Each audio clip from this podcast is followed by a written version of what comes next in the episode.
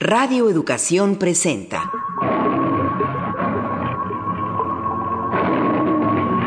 Imaginarios sonoros.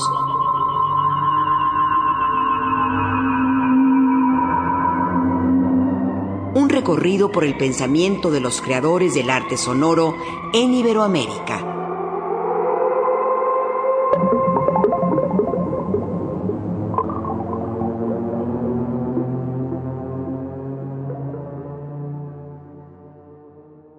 Bienvenidos a Imaginarios Sonoros. Continuamos con nuestro recorrido por la vida y obra de los creadores de arte sonoro en Iberoamérica. Esta noche nuestra cita es con Pedro López.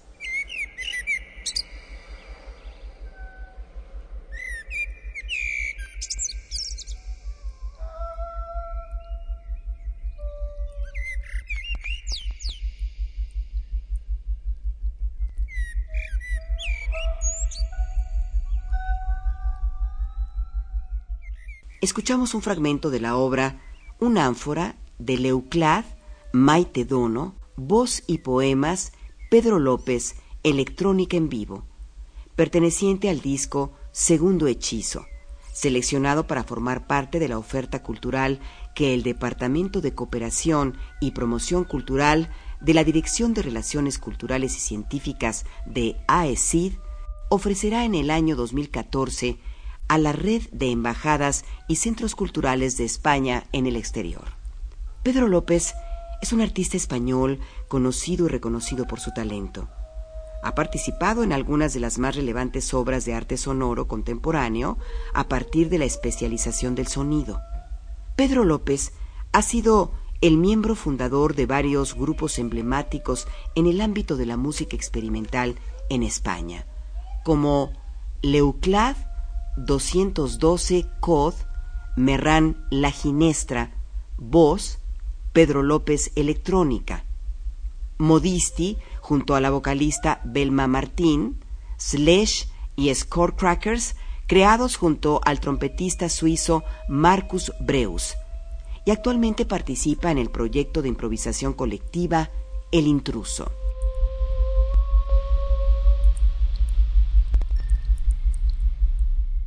El sonido es la materia de creación de todo artista sonoro. Por ello, resulta interesante conocer por qué le interesa el sonido a Pedro López. Me ha interesado el sonido como una actividad sensual, una actividad que te pone directamente en contacto con una realidad eh, sensorial imposible de percibir y de transmitir eh, a través de las palabras o a través de nuestra experiencia eh, este, mental o es algo que tiene mucho más que ver con la emoción y tiene mucho más que ver con la sensación y como es un lenguaje tan específico me ha interesado desde muy pronto. Es decir, que lo que no he tenido ha sido una, una aproximación única, sino múltiple. Me interesó la música, me interesó, me interesó el sonido en sí mismo al margen de la música y yo creo que me he aproximado de formas muy diferentes ¿no? a, esa sensualidad y lo sigo haciendo. En realidad, pues en este momento sigo descubriendo formas distintas de asimilar y de poder eh, vivir esa experiencia sonora y transmitirla.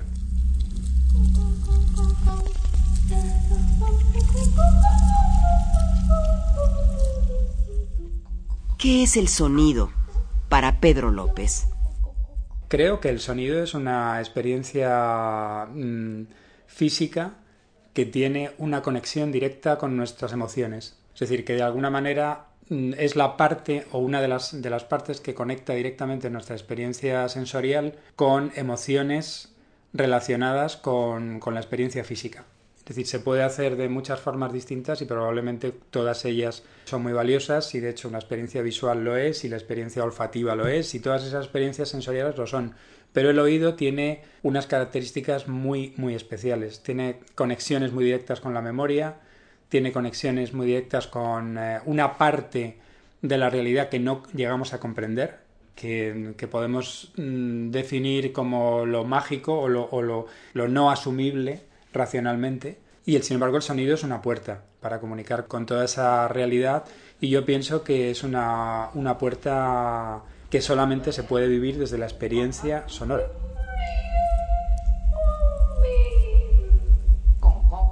Forma parte de la comunidad virtual de Imaginarios Sonoros a través de las redes sociales. Contacta con nosotros en Facebook. Síguenos en Twitter en Imagina Sonoros o bien escríbenos por correo electrónico a arroba radioeducación.edu.mx. Pedro López es músico de formación y desde esa disciplina nació su interés por el arte sonoro.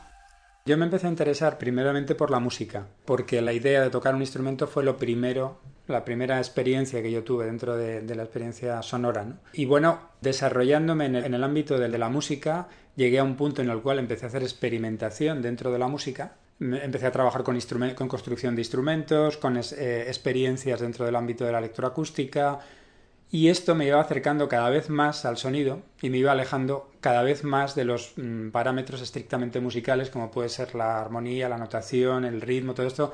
Iba entrando en un territorio mucho más eh, ambiguo y mucho más rico también. Y poco a poco eso se fue incorporando a mi lenguaje y se fue incorporando a mi actividad. Y llegó un momento en que me interesó mm, tanto o más que me había interesado inicialmente la música. A principios de 1990, Pedro López se desempeñó en la programación informática, añadiendo a su trabajo como músico el de programador de instalaciones audiovisuales y conciertos intermedia.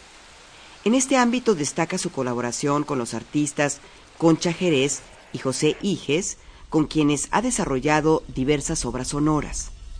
Algunas de las obras en las que destaca la presencia de Pedro López han sido la ópera Fluxus, El Jardín de las Delicias, de Wolf Bostel, que se llevó a escena por vez primera en Extremadura, España, el año pasado, con la dirección musical de José Iges.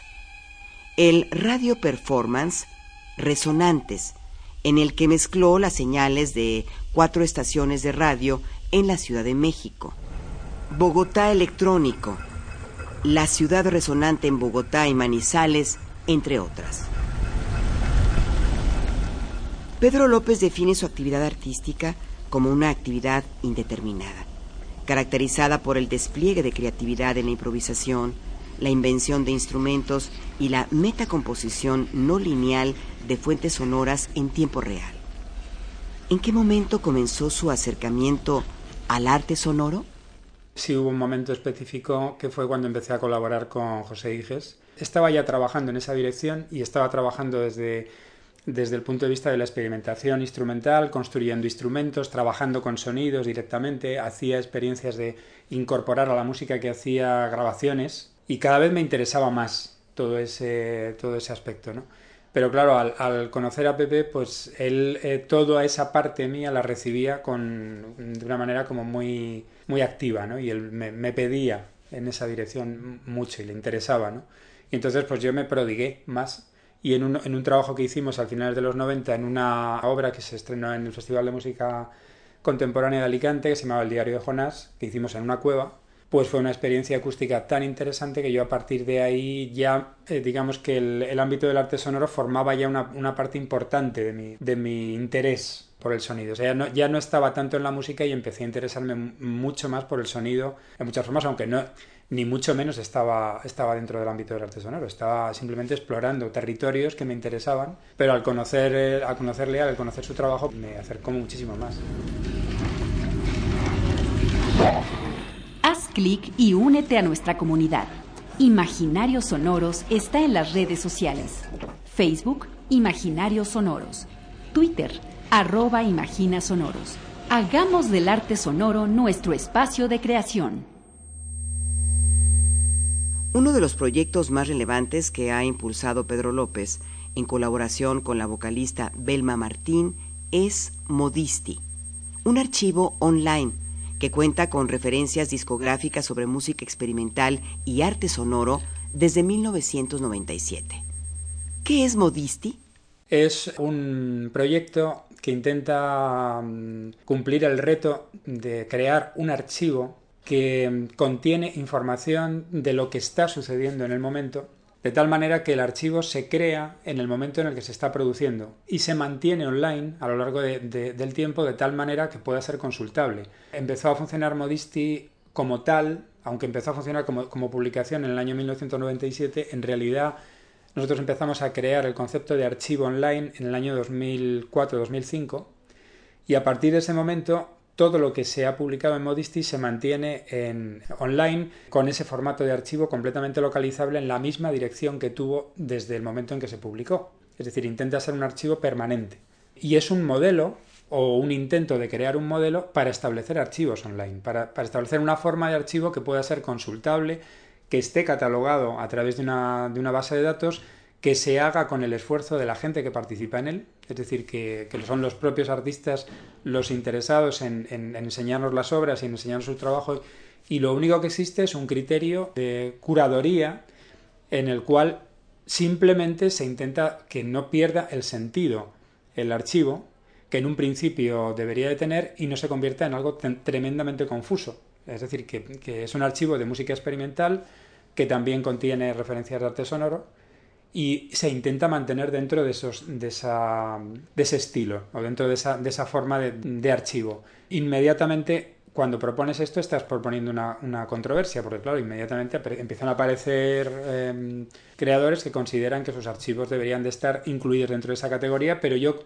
mm, creo que tiene que haber alguien que con un criterio justo y, nada restrictivo y generoso, pues intente eh, crear una cierta compartimentación de toda la información, porque si no Internet se convierte en un, en un centro de ruido, que es lo que, lo que ha llegado o está llegando a ser en muchos de los archivos, como ha pasado con las iniciativas de algunas universidades americanas, que se han convertido en un núcleo que absorbe absolutamente toda la información que llega, pero no existe un criterio organizativo. Entonces es dificilísimo acceder a la información. Y Modesty, pues de una manera mucho más modesta, intenta eh, poner en pie esa idea de archivo, pero hacerlo con la coherencia de un lugar en el que la, información es accesible. Es decir, que, bueno, pues los artistas que hay, todos trabajan en un, entorno más o menos similar, en unas condiciones similares y digamos que los trabajos entre, que, se, que se ofrecen en la web están relacionados entre ellos. Es en ese sentido un intento de hacer un archivo sonoro online que se, se construye permanentemente. ¿Qué pueden encontrar nuestros radioescuchas si deciden visitar modisti.com? Bueno, pues em, vamos a ver. Obras. Es que Modisti no es simplemente un archivo de obras. Es un archivo de todo tipo de información. En este momento debe haber aproximadamente unas 15.000 entradas. Yo creo que obras puede haber aproximadamente en torno a 7-8 hasta las 15.000, o bien obras en concreto que se están ofreciendo para ser escuchadas, o bien información sobre obras que no se pueden escuchar porque son informaciones de, algo que se ha publicado y no se considera que se tenga que ofrecer para la escucha. Entonces simplemente se, se publica información sobre si es un disco, pues sobre el disco, mm, se dice dónde está disponible y la información está ahí aunque no se puede escuchar. Hay muchísimos artistas y la verdad es que me cuesta mucho trabajo escoger unos cuantos para decir, pues mira, este, este, este, este, hay muchísimos, hay muchísimos y todos muy valiosos y hay gente que se ha prodigado más en mostrarnos material, pero en realidad yo creo que muchísimos artistas europeos, americanos y australianos, eh, hispanoamericanos, es decir, prácticamente, excepto quizá el sector menos presente en Internet, que es, que es el sector del tercer mundo y, los países que no tienen presencia. El resto yo creo que prácticamente hay una representación muy amplia de, artistas de todos los continentes. Me resisto a citarlos porque es que son muchísimos, son muchísimos. Entonces me sentaría mal decir estos y no decir tantos otros, ¿no? que son tan importantes como ellos.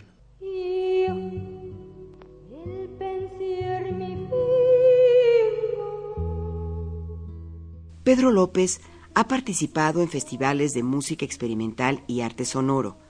Ahora comparte con los radioescuchas parte de esta experiencia. He participado en muchos festivales con Pepe poniendo en escena obras eh, intermedia relacionadas con el arte sonoro de alguna manera. he, colaborado con ellos haciendo instalaciones que estaban claramente relacionadas con el arte sonoro pero cuando yo he presentado algún trabajo, algún proyecto, siempre he estado más cerca de la música experimental, ligada al arte sonoro de alguna manera, pero más bien dentro, de ese territorio. Incluso con ellos también, pues yo recuerdo la presencia en un festival tan importante como es el, el Ars Electrónica, en el que presentamos una obra vocal que era una obra compuesta entre los tres y que tenía elementos claramente procedentes de, la experiencia en el arte sonoro de tanto de bueno de Pepe claramente como de todos los que estábamos allí pero había una había una mezcla entre una experiencia vocal una, un concepto intermedio porque también había proyecciones y había y ese es el territorio en el que más me he movido aunque bueno pues claro lógicamente es un territorio que está como en, el, en, la, en la, tangente en, el, en, la, en la frontera ¿no? del arte sonoro ¿no? recuerdo mm, hace muy poco tiempo una experiencia muy agradable en el, en el Teatro Mayor de, de, Bogotá. Una obra también con, que hicimos el año pasado con Pepi Concha de la Ciudad Resonante, que hicimos una, una versión allí y fue una experiencia muy grata porque bueno pues de pronto me encontré con la posibilidad de, meterme en un teatro a, a, probar la acústica del teatro con un equipo extraordinario y durante, durante bastante tiempo y fue una experiencia muy grata ¿no? o la experiencia también muy reciente en la, en la fonoteca en, la fonoteca en, México de el año pasado en el, contexto del, Encuentro Internacional de Arte Sonoro en Radio, que fue, muy, mm, fue una experiencia muy bonita porque fue en un contexto al aire libre, intentando mm, sostener la idea de una cuadrafonía ampliada que realmente era muy interesante y con la participación de emisoras en directo que eran mezcladas a través del equipo que yo llevaba en tiempo real en el espacio. La verdad es que fue una experiencia muy, muy estimulante y además mm, con resultados muy, muy satisfactorios y luego después ha tenido una continuidad. Y ha sido, han sido un proyecto, mm, digamos, muy, muy interesante eh, desde el principio de su desarrollo, que fue una convocatoria de obras, hasta luego lo que ocurrió allí y las consecuencias que ha tenido después como, como parte del Last Birthday Party. En fin, ha, sido un proyecto muy, muy interesante, desarrollado eh, en un ámbito muy ambiguo entre la música experimental, arte sonoro, eh, arte sonoro en radio, radioarte, es decir, un, territorio muy ambiguo pero muy interesante, muy productivo.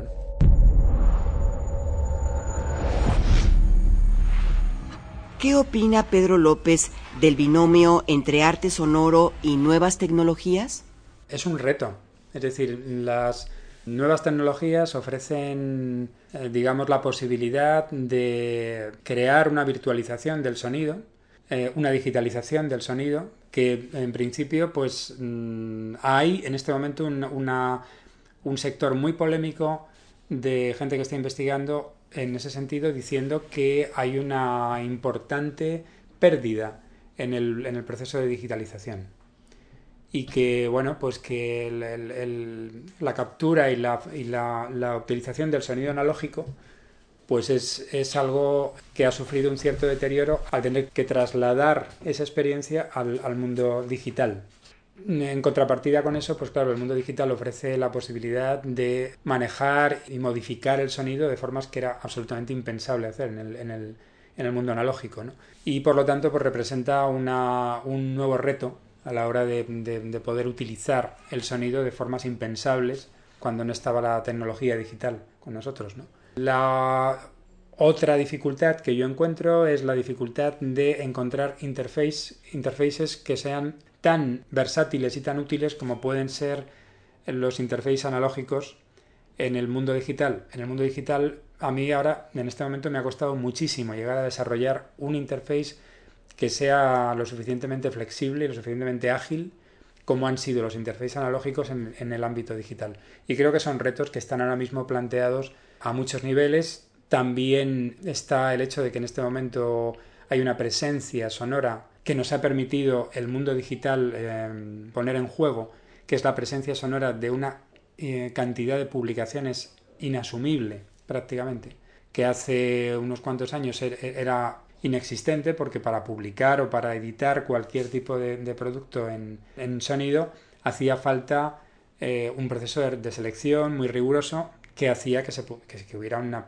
pequeña porción de la, de la, publicación que hay ahora mismo. Ahora mismo la cantidad de publicación que hay nos está involucrando en un proceso de, de una cierta desinformación. Es decir, hay tan, tal cantidad de, de, posibilidades de publicar sonido en este momento que resulta muy difícil llegar a comprender qué es lo que está sucediendo. Y ese yo creo que es uno de los retos más importantes que tenemos en este momento con la tecnología. Desde la opinión de nuestro autor, ¿cuáles son las perspectivas de la experimentación artística sonora?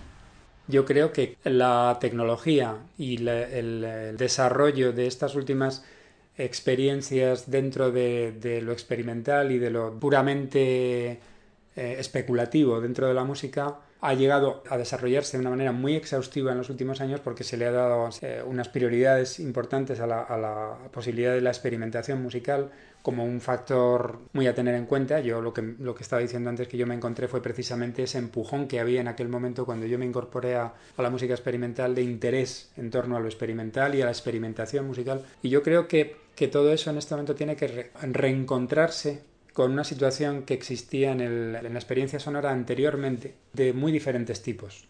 Es decir, la música, pero el sonido también ha estado relacionado con, culturalmente con nosotros de una forma mm, no estrictamente experimental, no estrictamente como algo a través de lo cual se, busca o se experimenta, sino como algo que nos constituye, que, nos, que, que forma parte de nosotros continuamente. Y este, este proceso hacia la experimentación, hacia la búsqueda continua, yo creo que debe de poder llegar a encontrarse de nuevo con esa otra situación en la cual mm, nos volvemos a encontrar con experiencias emocionales en lo musical, con experiencias vivenciales, con que de pronto en todos esos lenguajes que han empezado a, asomarse en diferentes sitios, empezamos a recuperar un poco la noción de lo que mm, significaba en otros momentos vivir la música emocionalmente. Y yo creo que en ese en esa especie de búsqueda de todo lo que ha quedado un poco descolgado en, esa, en ese tránsito de experimentación, pues pueden transcurrir perfectamente unos cuantos años. Yo creo que existe bastante de todo esto ahora mismo emergiendo como necesidad, ¿no? Como, bueno, pues sí, eh, ha existido toda esta experimentación, es muy interesante, todo, todo esto que se hace es muy interesante, pero igual podemos empezar a conectar otra vez el sonido con experiencias emocionales muy directas, incorporar todo esto que ha sucedido, ¿no? incorporarlo desde nuestras vivencias más emocionales y no tanto desde las vivencias más eh, intelectuales o conceptuales. La versión de Summertime, creada junto al colectivo El Intruso con la voz de Mónica Berrospe y el violín de María García, que puedes escuchar en el disco Desierto, es la obra que Pedro López nos ofrece en Imaginarios Sonoros. Dejemos que sea el propio autor quien nos guíe a conocer y a disfrutar de esta obra. Esto, por supuesto, surgió como está surgiendo todo lo que estamos haciendo de forma espontánea. No, no, había absolutamente nada premeditado sobre lo que iba a suceder. No estábamos intentando hacer lo que sucedió después, sino que fue algo que sucedió en el momento. Entonces, lo he elegido porque es un poco ahondando en, lo que yo estaba diciendo ahora mismo sobre ese encuentro. Esto empezó a suceder eh, en un encuentro en el que estaban participando instrumentistas. Los instrumentistas empezaron a trabajar dentro de un ámbito de exploración sonora atonal o, muy poco tonal, más bien eh, se buscaban unos a otros tonalmente, intentaban encontrar qué relaciones eh, armónicas se estaban encontrando entre ellos en un ámbito muy ambiguo, en el que no, se permitía muy claramente que ninguna de las tendencias que estaban surgiendo fuera lo suficientemente importante como para imponerse y llevar al resto. Y en esa especie de lugar indeterminado, pues había una vocalista que se arrancó con un tema clásico y lo propuso, eh, un tema súper clásico de jazz que se llama Summertime, y lo propuso en, ese contexto como una forma de decir, bueno, lo que estáis diciendo aquí es todo esto, pero yo en mitad de todo esto propongo algo tan concreto y tan específico como esta canción y además la voy a cantar realmente sintiéndola. Es decir, voy a voy a apoyarme, voy a subirme en lo que estáis mm, haciendo y diciendo y voy a cantar esta canción como si realmente tuviera detrás un grupo acompañándome que estuviera apoyando lo que yo hago, aunque evidentemente no era la situación, porque no se estaba produciendo.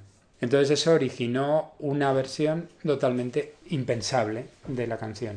Y en un momento determinado, además, pues empezaron a aparecer como elementos de, interferencia, empezaron a aparecer grabaciones que se incorporaban a todo lo que estaba sucediendo instrumentalmente, grabaciones anteriores de o bien del mismo grupo grabado en otro momento o bien de, de índole completamente diferente que se incorporaban a lo que estaba sucediendo allí y estaban dialogando con ello. Entonces todo este recorrido es un poco lo que yo en este momento planteo como lugar de encuentro de todas esas iniciativas que se han estado produciendo durante todos estos años y que ahora mismo pues intentan encontrar la manera de dialogar entre ellas y de buscar un sentido a, ese encuentro. A través de la improvisación, porque bueno, pues yo no lo he dicho en todo este tiempo, pero mi trabajo esencialmente ha sido el de la improvisación desde que empecé a dedicarme a la música prácticamente yo empecé a tocar música antes que estudiar música y lo hacía improvisando.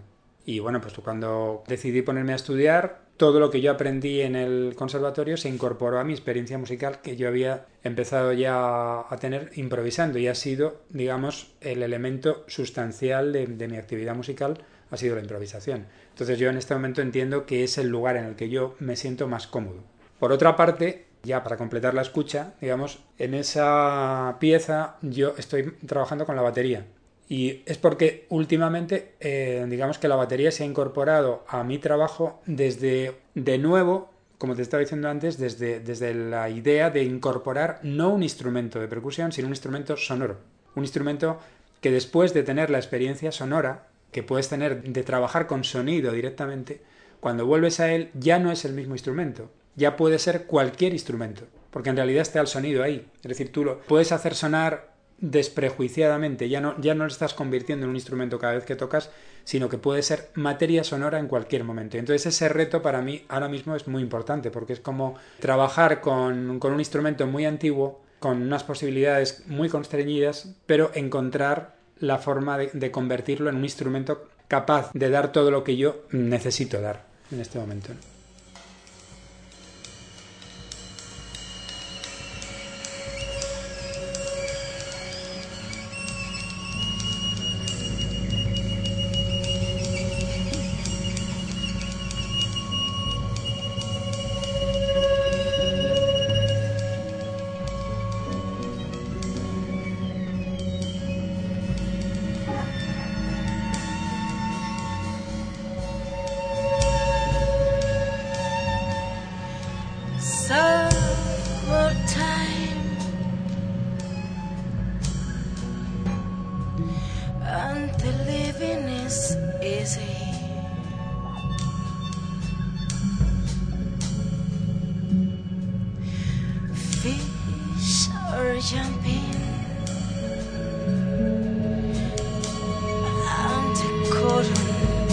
is high.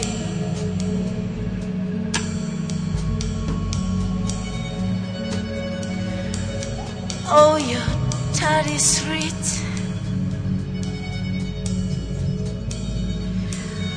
And your mommy's good looking.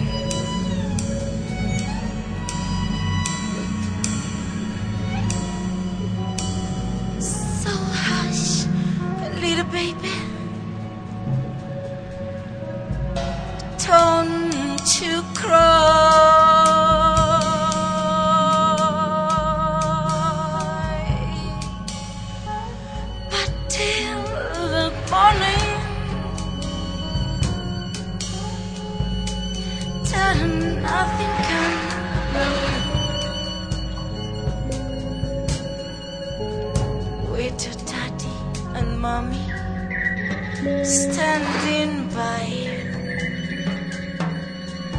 Oh, you sprint your wings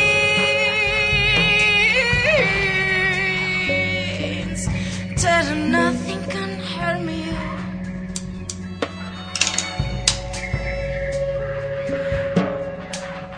With your daddy.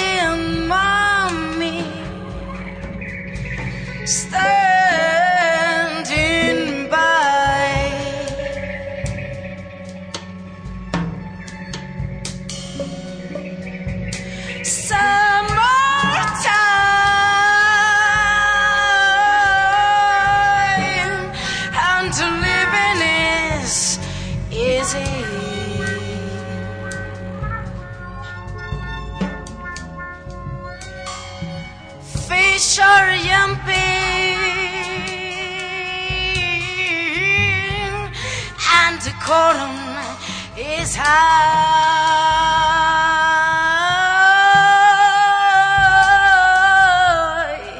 But till that morning, till nothing can harm you.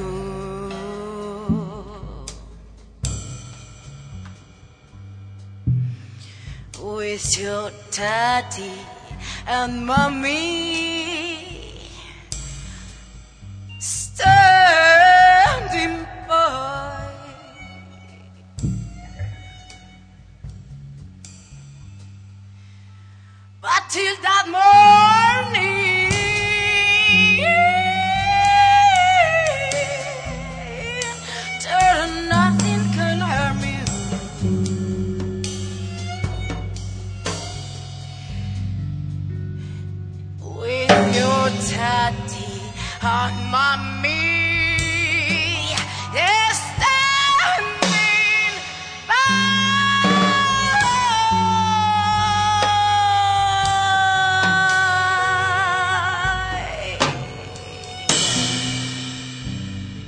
De esta manera, Imaginarios Sonoros llega al fin de la emisión de este día. Les recordamos que si gustan escuchar la obra completa de Summertime, la pueden escuchar o descargar en la página web de Radio Educación.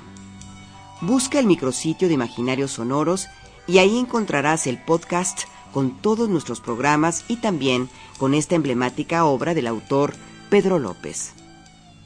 Imaginario Sonoro se despide y les reitera la invitación para volvernos a encontrar la siguiente semana con un nuevo artista sonoro y su obra. Los esperamos.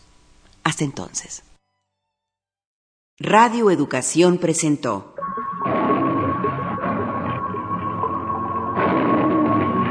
Imaginarios Sonoros.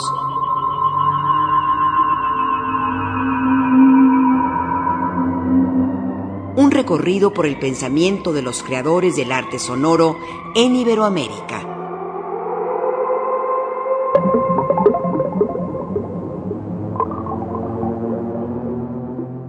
Participamos en la realización de este programa en los controles técnicos y Pro Tools Paco Aguilar, en la asistencia de producción Liliana Trejo, investigación y musicalización Miguel Ángel Fernández, conducción María Eugenia Pulido, coordinación Perla Olivia Rodríguez, guion y producción Anabela Solano.